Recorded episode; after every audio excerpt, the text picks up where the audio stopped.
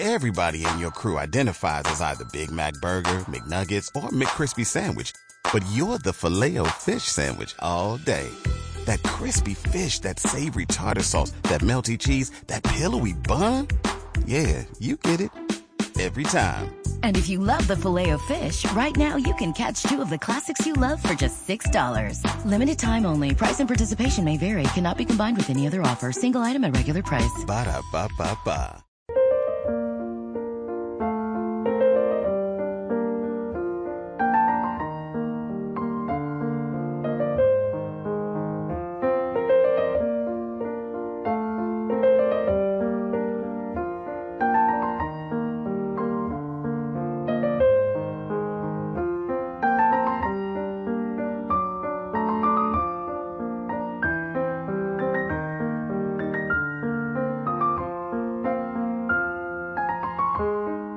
Hola amigos, bienvenidos a Palabra que da vida, bienvenidos en este trigésimo domingo del tiempo ordinario. Una vez más nos encontramos con uno de esos intentos de trampa que le tendían a Jesús para comprometerle. En esta ocasión, a diferencia de la semana pasada, que era una cuestión de tipo más bien político, en esta ocasión le preguntan a Jesús a propósito de cuál es el mandamiento principal de la ley.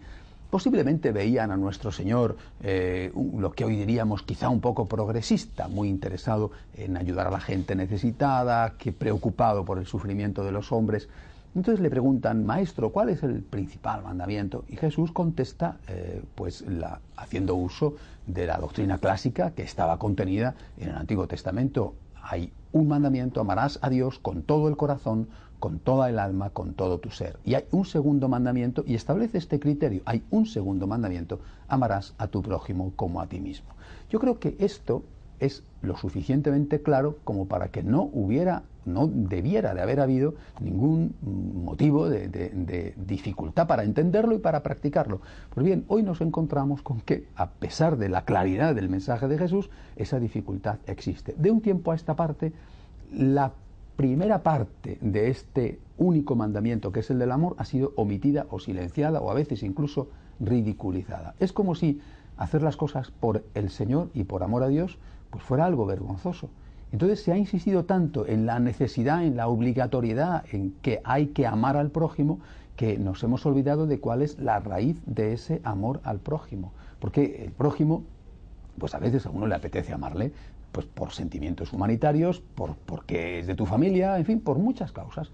Pero en otras ocasiones al prójimo no te apetece nada, pero nada, hacerle un favor, porque no se lo merece, porque te ha hecho daño, porque no le conoces, porque estás demasiado complicado con tus propios problemas, por mil motivos.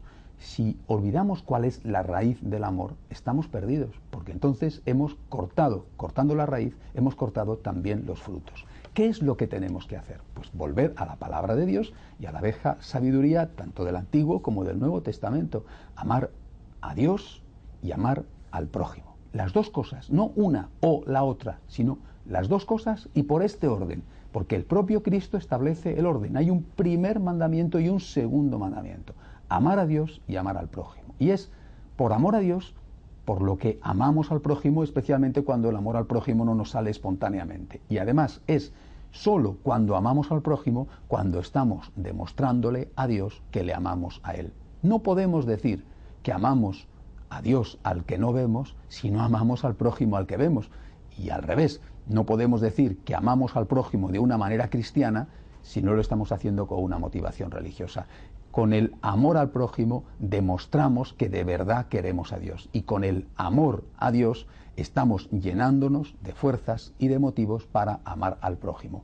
Yo no entiendo dónde está la dificultad para comprender esto. Puede ser que la dificultad esté después en aplicarlo, pero para comprenderlo es una cosa suficientemente sencilla y bien explicada.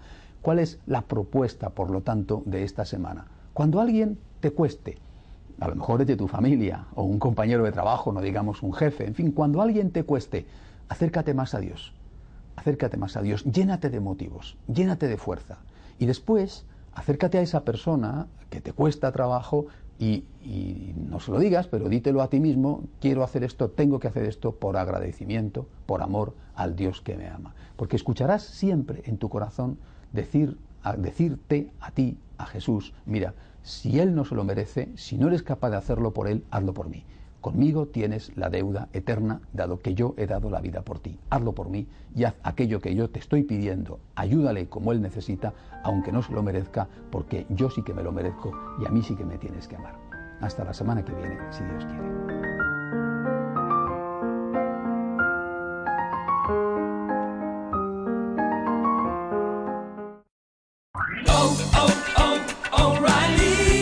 ¿Necesitas ayuda? En O'Reilly Auto Parts te ayudamos. ¿Necesitas algún consejo? Te aconsejamos. Nuestros profesionales en autopartes están siempre disponibles para ayudarte a encontrar lo que necesites. Excelente servicio al cliente es solo una de las ventajas que ofrece O'Reilly Auto Parts. Los profesionales en autopartes. Oh, oh,